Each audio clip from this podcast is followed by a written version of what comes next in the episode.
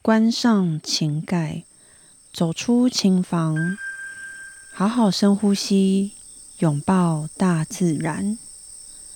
此刻的你，除了练琴以外，最想做的事情是什么呢？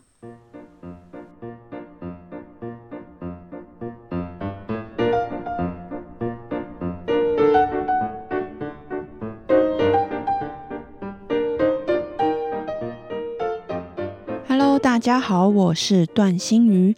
新朋友、旧朋友，你们大家好。此刻的你最想做什么事情呢？每一集的一开始，我都会先问大家：此刻的你最想做什么事情？因为我很多时候都会把时间花在练琴上。那如果此刻的我不练琴，我最想做什么呢？我最想给自己安排一整天，好好在家耍废的日子。你知道吗？来一个那种睡饱吃，然后起床追个剧，然后再回去睡觉，然后再起来继续吃，整个完全是肥猪养成记啊！现在的你们呢，会想把自己的休假日安排的满满一整天的行程，还是也会选择在家耍废一整天呢？今天想来跟大家聊聊，我从七月份开始在忙什么呢？这几个月呢，花了比较多的时间跟心力在忙学生的事情。我突然间手上有六个学生要去比赛，一个学生呢，他是年底之前要完成录音，因为他要去申请学校。那有两个学生呢，明年要开始考国中。还有高中的音乐班，真的一下子很忙，压力也真的是不小。那现在来到了九月，我觉得我的状态是算是慢慢找到平衡，所以我觉得可以来好好的跟大家分享我是如何帮学生准备比赛，还有如何帮他们设定目标呢？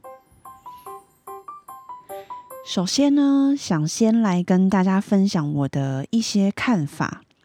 我觉得有没有参加比赛真的不重要，重要的是呢，有没有一个目标可以让学生有动力、有成就感。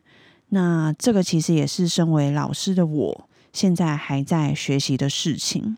我原本呢是一个完全不会主动叫学生去比赛的老师，但最近特别有感，就是觉得嗯，慢慢。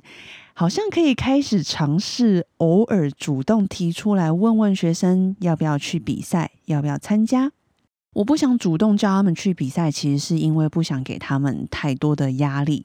但是最近看到就是这些孩子们一个个去比赛，然后虽然这个过程哦真的是很辛苦，这个准备过程，那学生辛苦，老师也辛苦，回家家长更辛苦。但是呢，你看到他们比完赛，然后完成了一个目标的那个那份喜悦感，还有成就感，那当然有得到名次就会更开心，然后对自己相对也会更有自信，更有动力去想要去练琴。但但就是那份喜悦感呢，跟成就感，让我觉得，嗯，他们呢是真的需要舞台，需要练习，然后也需要有目标。那当然，我也有遇过就真的非常抗拒的学生。那这种情况，我觉得可以先试试表演组就好。我觉得只要有上台，就都是非常非常好的练习。那或者是你要去参加考级、参加学生发表会，这也都是非常好的目标跟很好的练习。那我个人呢，不建议准备超出孩子能力范围的曲子去比赛。因为这样呢，非常容易受伤。如果我们为了比赛特别准备一首非常难，那准备一首自己其实无法驾驭的曲子，但是呢，你又因为要比赛而硬练，我真的觉得不需要。如果我是评审，我会希望看到的是这个孩子弹着他能驾驭的曲子，那他在舞台上尽情发挥，自由自在的去展现他自己。我觉得这个是最重要。如果我是评审的话，然后呢，我也不建议每个月都去参加比赛，因为这样其实永远你就只能弹那一首，你根本没有时间准备新的曲子。所以我会建议同一首曲子呢，参加三次比赛就真的差不多了，不要再多。像我有一个学生，他就是去参加了三次，就同一首曲子参加三次，弹到最后呢，已经可以听得出来，他对这首曲子已经疲乏了，他整个弹到腻，已经完全没有感觉。可是怎么办？刚好就是这个学生，他要准备申请学校的录音，原本我们预计要十月初的录音，现在你看他已经对这首曲子。完全没感情了，完了完了完了，完蛋了！这下你不赶快录一下，其实是不行的，因为时间久了只会更惨。所以呢，我们就临时改变计划，赶紧提早，现在立刻就赶快给我进录音室，轰！把学生整个轰进去。好，没有开玩笑的。那这也是呢，我第一次陪学生进录音室，我觉得非常紧张，然后又刺激。然后又很有成就感，紧张呢，是因为我担心我没有办法给出他很好的指令，那担心自己也没有办法当个好教练，当个最强的后盾。那很刺激呢，就是当天这个孩子真的有很多的状况，原本我以为他弹第二次会是他最佳状态，结果。反而是最差状态，我心想：完了完了完了，怎么跟我想的不一样呢？我就要赶紧认真的去体验他当下的状态，要给他出给出他最好最正确的指令。我就让他先去走走，先休息一下，然后准备好再回来录第三次。听完他弹第三次，我我就是在那个那个那个叫什么，就是控哎。控音台，哎，也不是控音室，哎，反正呢，我就是在那一间房间，我听他弹完第三次，我立刻呢觉得就是少了什么，好像快了，那个感觉快到了，所以我马上用麦克风远端的跟他说，请你不要休息，直接弹第四次。还好，我的判断是对的。第四次呢，对他是最好最好的一次。听他弹完最后一颗音，哦，我整个心情是无敌感动，非常有成就感诶，整个全身呢就是起鸡皮疙瘩，然后就觉得 yes，他真的做到了，好棒！这整个过程呢，也真的是啊，又刺激又好玩，我觉得是一个很棒很棒的体验。最后呢，想要来跟大家分享我是如何帮学生准备比赛，那又是如何帮他们设定目标的。我觉得这个方法可以用在所有的领域上，所以不是只有音乐。那这个方式呢，就是以终为始。我们要先非常清楚我们几月几号比赛，清楚我们到那个时候我们要准备好什么样的状态。去比赛，或者是去表演，或者是去考试。例如呢，我整首曲子我速度要到多少？那我要不要背谱？背谱当然是希望背的很熟练。然后呢，你再把时间往前推算，最好比赛前两周你就要已经达成目标，后面这两周呢都是练习怎么样让自己更稳定、更熟练。甚至呢，你可以在这两周可以去各个不同场地练习，那是各个不同的钢琴。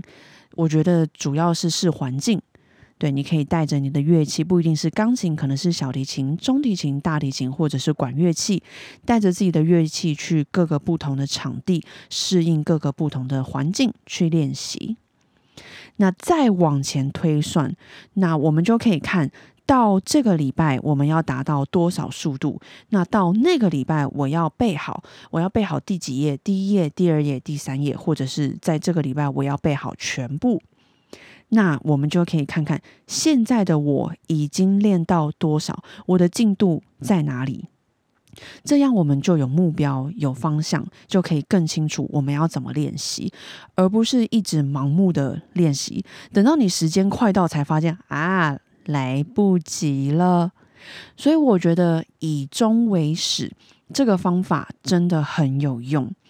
我们如果已经非常清楚自己到什么时间点是要完成什么目标，那就可以开始推算喽。你就可以开始把时间往前推算，那我们就可以看此刻的自己是不是有在这个轨道上。那我的进度是，呃，是不是有落后？有落后很多，还是落后一点点？或者是我也可以看出来，我的状态是不是已经停滞了很久？我们可以用这样子的方式来检视自己，并且让自己更清楚我们下一步该怎么做。所以我觉得这个方法真的不是只适合用在音乐上面，其实各个领域都非常适合。所以以终为始。我们再把时间往前推算，然后再来看看自己现在的状态有没有在轨道上。那我们下一步可以怎么做？我觉得这个方法非常有效。那我就是用这样子的方法来帮学生如何准备这个比赛，然后来帮他们设定一个表格，然后让他们清清楚楚可以看到他们到几月几号必须完成什么样的目标。所以我就是这样帮他们设定目标的。我这样子自己也很清楚，同时他们也很清楚，那他们自己就会有有有一个动力，让他们自己主动。去练习，因为他们看得看得到他们自己的目标。我觉得最清楚也最仔细的就是，呃，设定速度。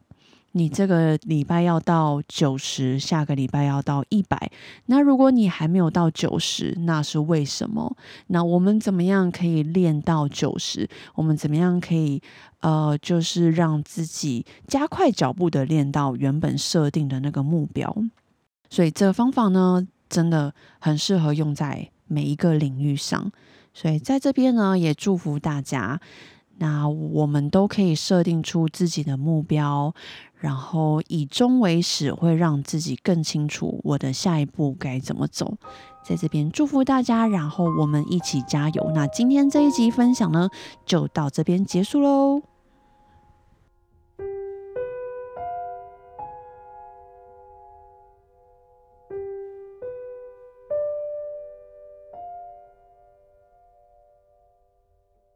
今天的你辛苦了，记得睡前好好拥抱自己，嘉许自己。今天想在这里嘉许所有的学生还有家长们，谢谢家长你们的用心还有付出。那嘉许所有学生们你们的勇气和坚持，你们都很棒。那也嘉许所有在为了自己的目标一直努力的你们。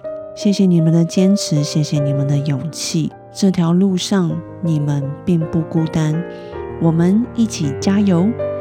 我们下周二晚上见了，拜拜，晚安。